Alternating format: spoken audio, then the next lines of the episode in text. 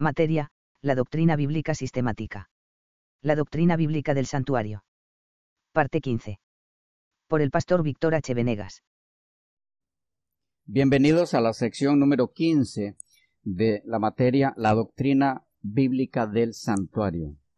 Estamos mirando textos donde se nos indica que en el pecado existe el elemento de, en la, naturaleza misma del pecado existe el elemento de separación, enemistad con Dios.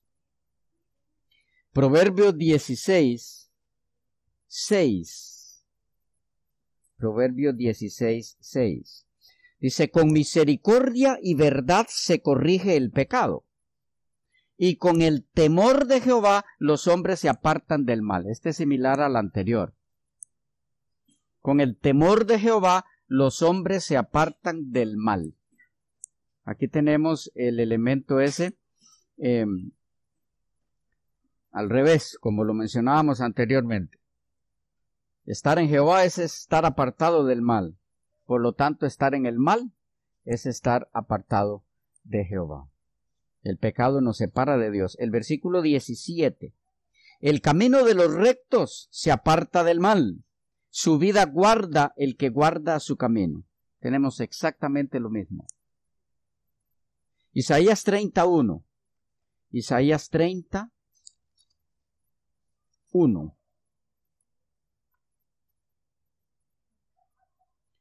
Ay de los hijos que se apartan, dice Jehová, para tomar consejo y no de mí, para cobijarse con cubierta y no de mi espíritu, añadiendo pecado a pecado.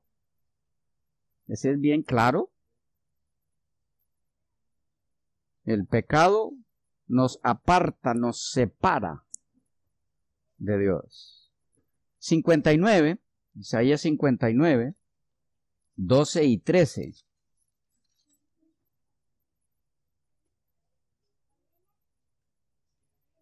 Isaías 59, 12 y 13. Porque nuestras rebeliones se han multiplicado, ahí está el pecado, porque nuestras rebeliones se han multiplicado delante de ti y nuestros pecados han atestiguado contra nosotros porque con nosotros están nuestras iniquidades y conocemos nuestros pecados. El prevaricar y mentir contra Jehová y el apartarse de en pos de nuestro Dios. El hablar calumnia y rebelión, concebir y proferir de corazón palabras de mentira, etcétera, etcétera. ¿Está claro? ¿Pueden ver el, el elemento ese ahí? El pecado separa de Dios. Jeremías 3. Jeremías 3, 19.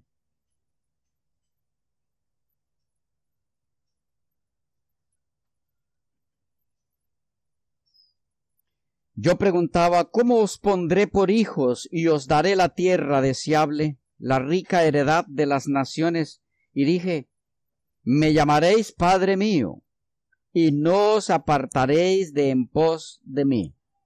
¿Qué captamos ahí? Que para que Dios nos reconozca como sus hijos, es requisito necesario que no estemos separados de Él. No hay forma de ser reconocidos como hijos de Él estando separados de Él. Es por eso que los escritores del Nuevo Testamento toman estos conceptos y los amplían un poco y dice que a quienes considera Dios como sus hijos, Juan 1, 1 al 12. A los que no son nacidos de carne, sino del Espíritu. ¿Ok? Porque ahora volvemos a estar en relación con Él. Cuando cruzamos el puente del abismo que nos separó de Dios, que es el pecado. Bueno, hay varios textos más en el material en PDF, ahí van a tener los hermanos para no saturarles de textos, creo que son suficientes como para ver el concepto. Se los menciono por si quieren anotar algunos. Jeremías 5, 23 y 25. Ezequiel 6, 9. 14, 5 y 7. 18, 21 al 23 y 27, 28 y 30 del 18 de Ezequiel. Daniel 9, 5 y 11. Oseas 4, 16. Oseas 4, 16. 5, 6 y 7, 13. Y uno del nuevo, Juan 15, 5. Juan 15, 5. ¿Lo recuerdan? Separado de mí, nada podéis hacer. Estamos liquidados. Separados de Él, estamos en la ruina total. Bien, eh, pero como les repito, si a alguno le faltó anotar en el material en PDF que eh, aparecerá pronto en nuestra página, esta, esta materia allí, cuando esté lista, eh, pueden repasar esos otros textos. Punto F. Punto F. En el pecado existe el elemento de suciedad, contaminación. En el pecado existe el elemento de suciedad, contaminación. Algunos textos. Isaías 64. Isaías 64, 6. Es un texto muy conocido. Isaías 64, 6 dice, si bien todos nosotros somos como suciedad y todas nuestras justicias como trapo de inmundicia, y caímos todos nosotros como la hoja, nuestras maldades nos llevaron como viento. Aquí hay un punto importantísimo a resaltar. habla de nuestras maldades al final del versículo. Pero en la primera parte del versículo me llama mucho la atención que a lo que llama trapos de suciedad, no es a nuestros pecados, es a nuestras justicias, nuestras obras propias, aún las buenas. Sin Cristo, las obras buenas que nosotros hagamos, dice el texto, son como trapos de inmundicia. ¿Qué será entonces las obras malas? El pecado cómo lo mirará el santo.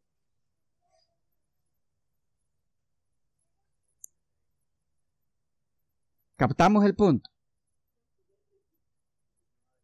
De paso aquí cuando dice son como trapos de inmundicia, el texto hebreo lo que se refiere es trapos de menstruación. Eh, está hablando de suciedad nuestras buenas obras. ¿Cómo catalogará las malas, que son los pecados? Bueno, ahí mismo lo menciona al final del texto. Pero el pecado ensucia, contamina al ser humano. Oseas 6.10. Oseas 6,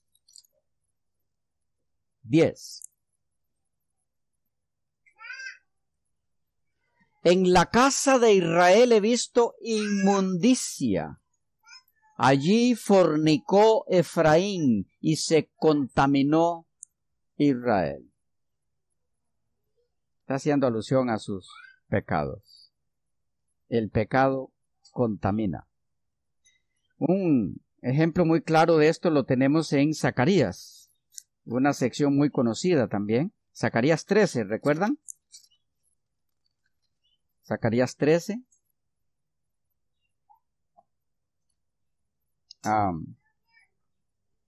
versículo 1.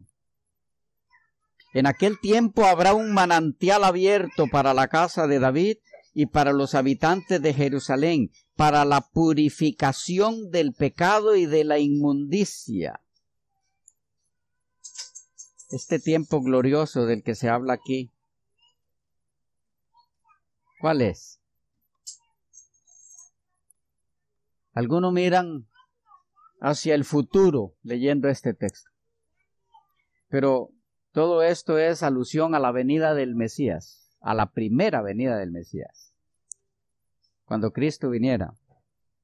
Recuerdan que se indica en el libro de Mateo, el Evangelio de Mateo, y le llamará su nombre Jesús, porque él salvará a su pueblo de sus pecados. De eso es que está hablando aquí. Pero eh, dice, en aquel tiempo habrá un manantial abierto. ¿Recuerdan cuando Jesús habló en cumplimiento de esto? El que cree en mí, como dice la escritura, de su interior correrán ríos de... Él está hablando de esto.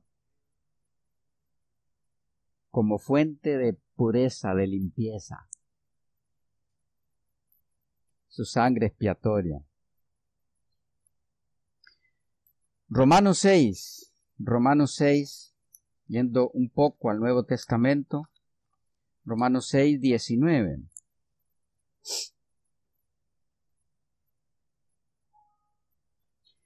Hablo como humano por vuestra humana debilidad, que así como para iniquidad presentasteis vuestros miembros para servir a la inmundicia y a la iniquidad, así ahora para santificación presentad vuestros miembros para servir a la justicia.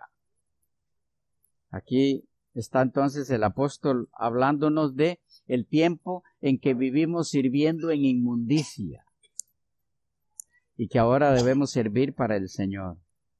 Salmo 51. Salmo 51, lo conocemos todos. Versículos 2 y 7. Salmo 51, versículos 2 y 7.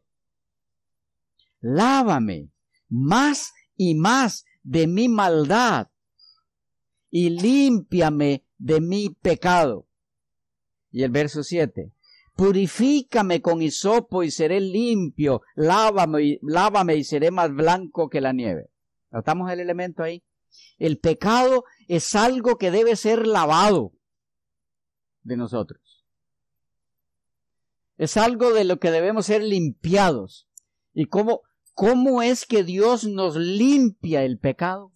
Bueno, ahí es donde tenemos que entrar en todo el sistema, todo el ceremonial del santuario y lo veremos prefigurado antes en el Génesis.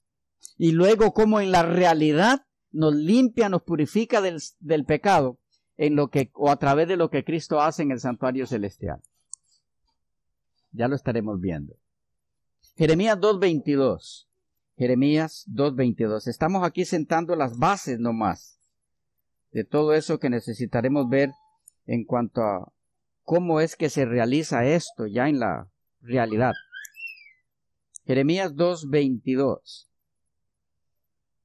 Aunque te laves con lejía y amontones jabón sobre ti, la mancha de tu pecado permanecerá aún delante de mí, dijo Jehová el Señor. Entonces, el pecado mancha, el pecado ensucia, y tiene que haber una forma de que seamos limpiados de esa mancha. ¿Ok? algunos textos más, los dejo hasta ahí, se los doy por si quieren anotar. Uh, les di Jeremías 2.22, ¿verdad? Juan 13.8, Juan 13.8, Hechos 22.16, Primera Corintios 6.11, Primera Corintios 6.11, Apocalipsis 1.5 y 7.14. Apocalipsis 1.5 y 7.14. Leamos uno. El de Apocalipsis 1.5.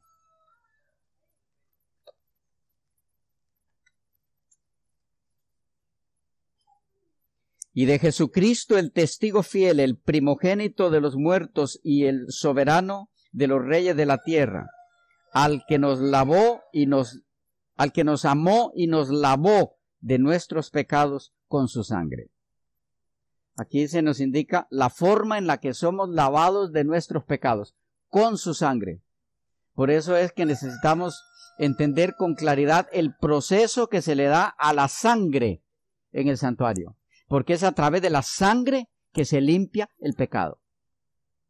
Cuando vayamos viendo qué se hace en cada etapa con la sangre, ahora podremos entender mejor o tener mejor bases para captar, ah, es que lo que se está haciendo allí es un, un, una figura de lo que en realidad hace Cristo con su propia sangre en el santuario celestial para limpiarnos del pecado. Pero si logramos entender lo que se hacía figuradamente en el santuario terrenal, podemos entender mucho mejor lo que Cristo hace en realidad en el santuario celestial.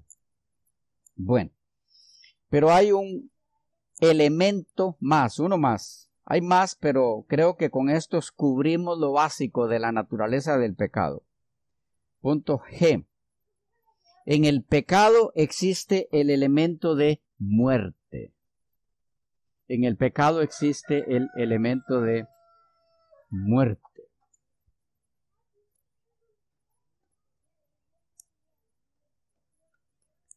Muerte. Números 18, 22. Números 18, 22.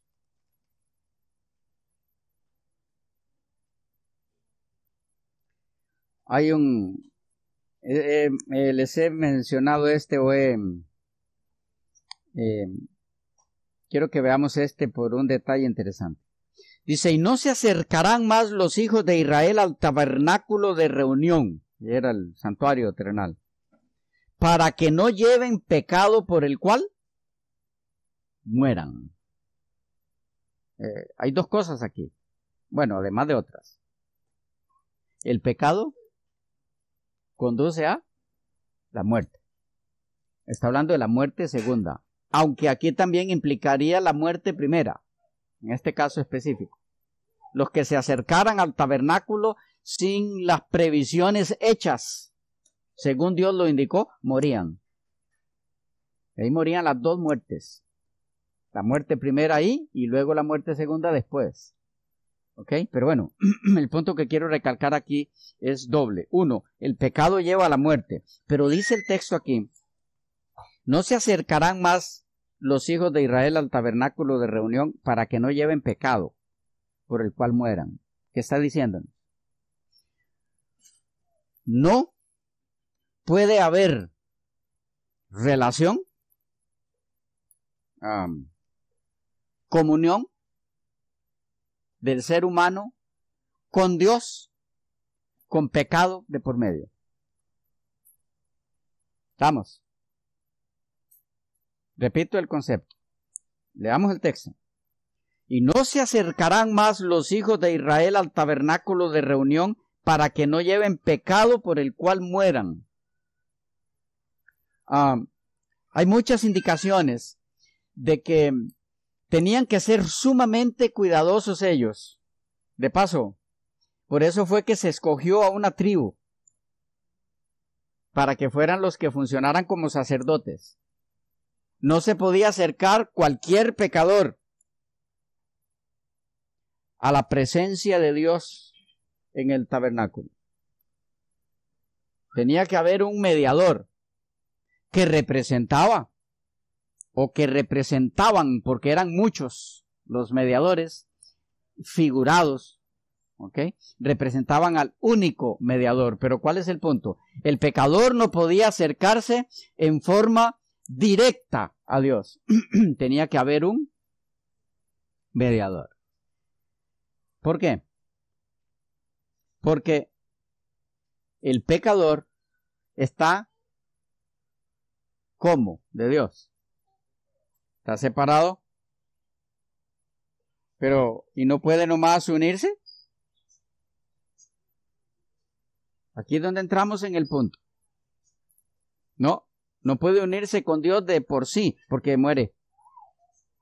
Porque no puede haber vida en el pecado o una persona viviendo en el pecado o existiendo, más bien según lo que, según lo que ya hemos aclarado, existiendo en el pecado, en la presencia de Dios. No existe tal cosa. De paso, por eso es que morirá el impío al final, en la segunda venida y después del milenio. Porque existiendo en el pecado, y allí no es que el pecador va hacia Dios, sino que Dios viene a este mundo. Entonces, eh, el pecador no tiene dónde estar, porque este es su lugar. Y Dios viene aquí. Y como no puede irse a otro lado, y no puede permanecer en la presencia de Dios, por eso es que muere. ¿Recuerdan? No es Dios matándolo. Es su pecado matándolo. ¿Cómo lo mata su pecado? Se activa como una bomba en la presencia santa de Dios. Explota el pecado. No soporta la presencia de Dios. El pecado es como andar cargando una granada. Y cuando entra en la presencia de Dios, se les zafó el seguro. Porque lo entendamos. Va a explotar. No es Dios matándolo.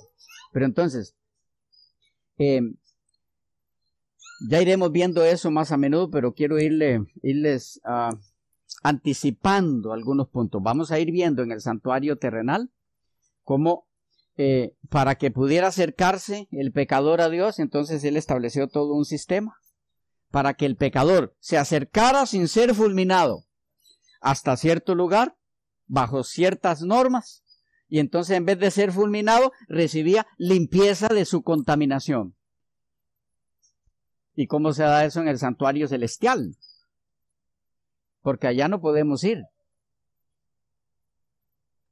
Es la parte más interesante de todo esto cuando entremos en esa sección. ¿Cómo se cumple todo este tipo de cosas que estamos viendo ya en la realidad en el santuario celestial? Igual, sigue siendo solamente por intermedio de un mediador. Es interesante que en la epístola a los hebreos se nos dice que ahora tenemos acceso directo. Acceso directo. ¿Qué significa? Cuidado, cuidado, porque esto puede ser mal entendido. Acceso directo tenemos, ya no, ya no está la división de lugar santo y lugar santísimo, tenemos acceso directo. Pero ¿y cómo? ¿Y el pecado? No que el pecado, si entra en contacto con la presencia de Dios nos mata?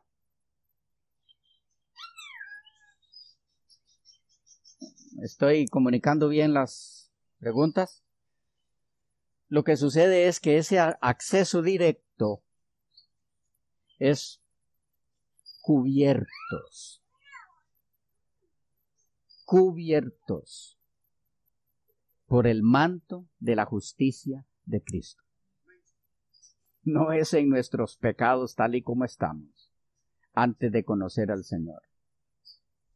No hay acceso directo del pecador en su estado de contaminación a Dios. Ahí lo que hay es muerte. Ahí lo único que se produce es muerte. Pero cubiertos, podemos acercarnos directamente a Dios en Cristo. Él nos cubre con su justicia, pero no nos cubre en nuestros pecados. Eso lo veremos también. Cuidado, cuidado. Tampoco es que como es cubiertos por Él, entonces no importa. Contaminados, da igual. No es así tiene acceso directo el que ha entrado en contacto con Cristo, aceptándolo, creyendo en Él, siendo lavado de sus pecados. Entonces, tiene acceso directo al trono de la gracia. No ha ganado ningún mérito para eso. Es en Cristo. Todos los méritos son en Cristo. ¿Ok? Pero no acceso directo en el pecado. Mm, espero estar comunicando el punto. Ya lo veremos, las bases de todo esto ya lo veremos eh, conforme vayamos avanzando en la aplicación de estos puntos que apenas estamos introduciendo. Hermano Víctor, la pregunta mía en relación con esto que menciona. Entonces, ¿cómo funciona cuando no estando aún entregados a Cristo, pero cuando ese momento se da, eh, la persona viene precisamente de estar sin Él. Entonces, eh, ¿se habla directamente con el Señor o es la función del Espíritu Santo para que la conversión pueda darse? Porque tiene que haber un momento donde la persona pase de no estar con Dios a estar con Él. Ajá. Entonces, ¿cómo se da eso si yo no tengo acceso a Él sin estar con Él? Ok, es que yo puedo acercarme, si te entiendo bien la pregunta, yo puedo acercarme y de paso no tengo otra forma. Puedo acercarme en mi estado de suciedad contaminado por el pecado, sin que haya cambiado nada en mí de esa suciedad, puedo acercarme directamente a Cristo. ¿Cómo estoy? ¿Cómo soy? No se requiere nada de mí antes de eso. Porque no hay nada que se pueda hacer. No estamos hablando de eh, a la presencia de Dios Padre. ¿Ok? Estamos hablando de que para acercarnos a Dios Padre, Dios ha establecido en su plan de salvación un puente.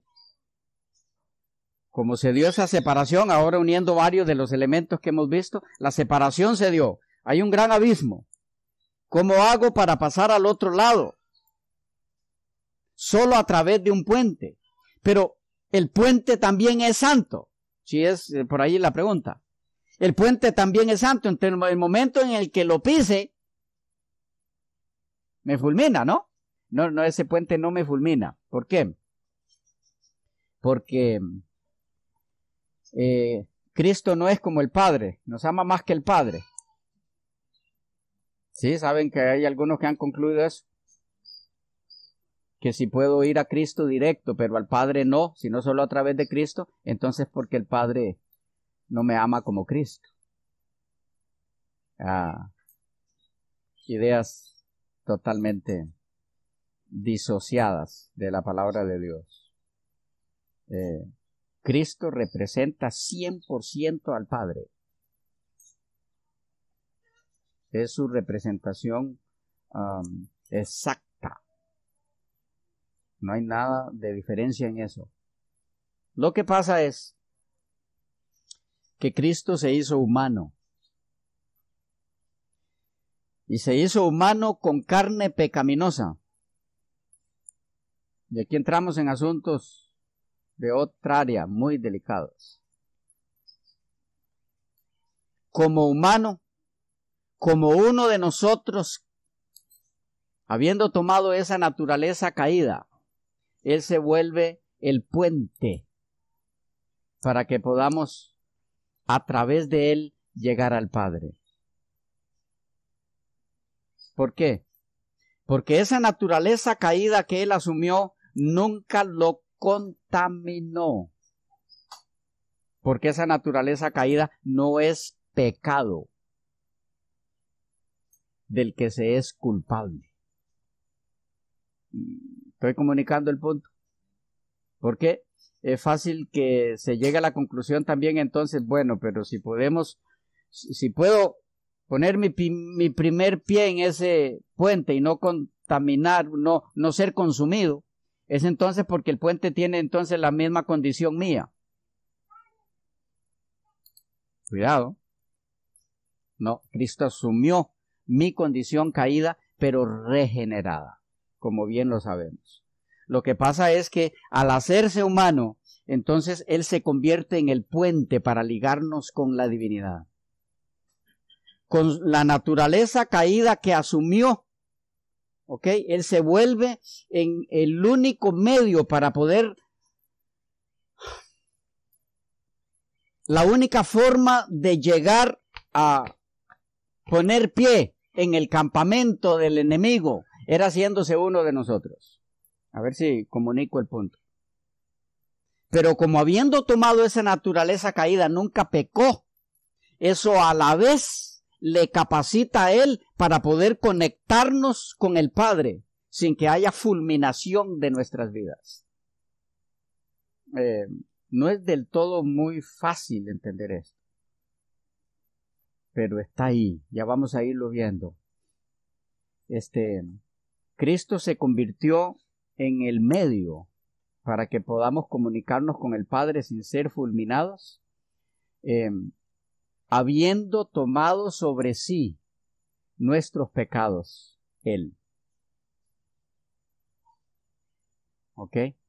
Este, pero em, eso, con eso, Él paga nuestra deuda en la cruz. Pero más que eso, más que haber tomado nuestros pecados, Él también asumió nuestra naturaleza caída, regenerada, que hace posible que se convierta en el canal que pueda tocarnos. Eh, van a ver eso, por ejemplo, ya lo miraremos, por eso les digo que todo está en el Génesis, en la escalera de Jacob. Si a esa escalera le hubiera faltado un solo peldaño, no tenemos cómo cruzar el abismo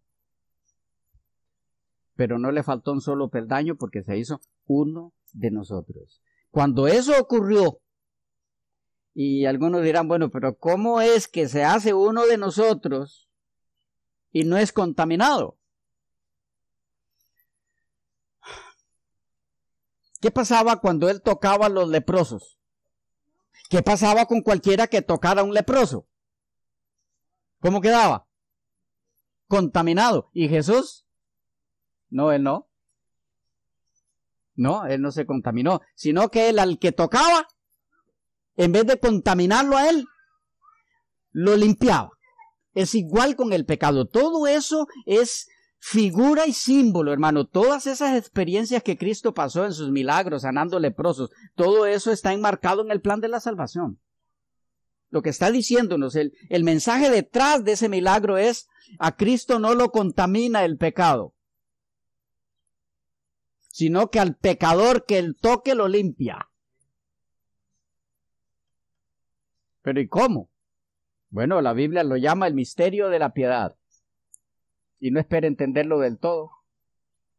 No porque lo que la Biblia llama misterio no se puede entender, sino porque ese misterio eh, sí no se puede entender del todo.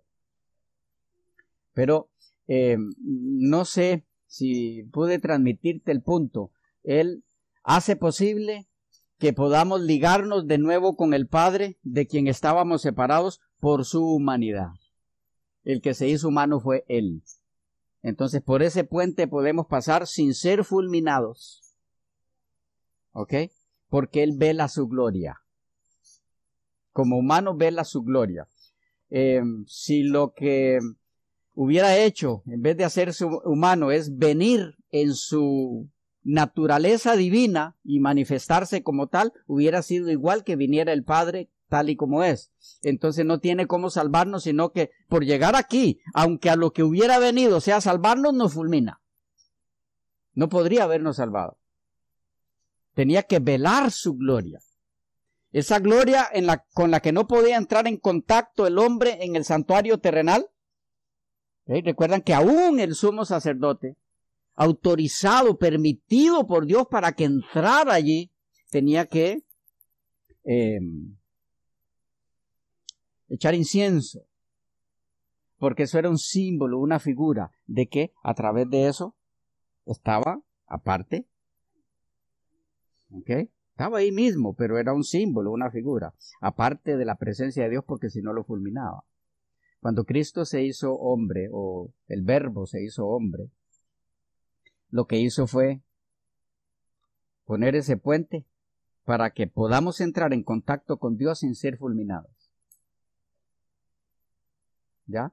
Y a partir de allí no hay problema, porque entonces Él empieza en nosotros el proceso para que al cruzar el puente y llegar al otro lado, ya no nos dé problema la presencia de Dios porque la naturaleza divina de Él mismo habrá sido implantada en nosotros. Entonces, al llegar a la presencia de Dios, su presencia no tiene por qué fulminarnos, porque su naturaleza divina ha erradicado de nosotros el pecado.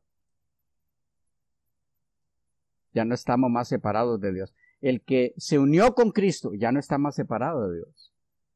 Bueno, pero en algún momento peca, si se descuida, si se suelta de Cristo. Sí, pero eso no lo separa de Dios como cuando estaba sin Cristo. ¿Captamos el punto?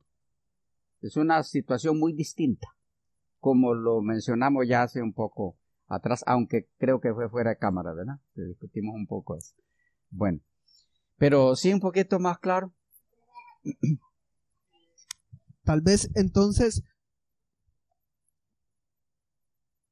tal vez entonces el, el, el que encuentra al Señor es a través de Cristo que Él es el puente para poder acercarse entonces finalmente al Padre. Pero esa condición siempre se mantiene aún para ese nacido de nuevo, ese Hijo de Dios, su comunicación al trono, al Padre, es a través de Cristo. Siempre va a ser así. No solo eh, antes de que Cristo venga, no solo en el proceso en el que el nuevo nacido en algún momento también puede fallar si se suelta, sino por la eternidad.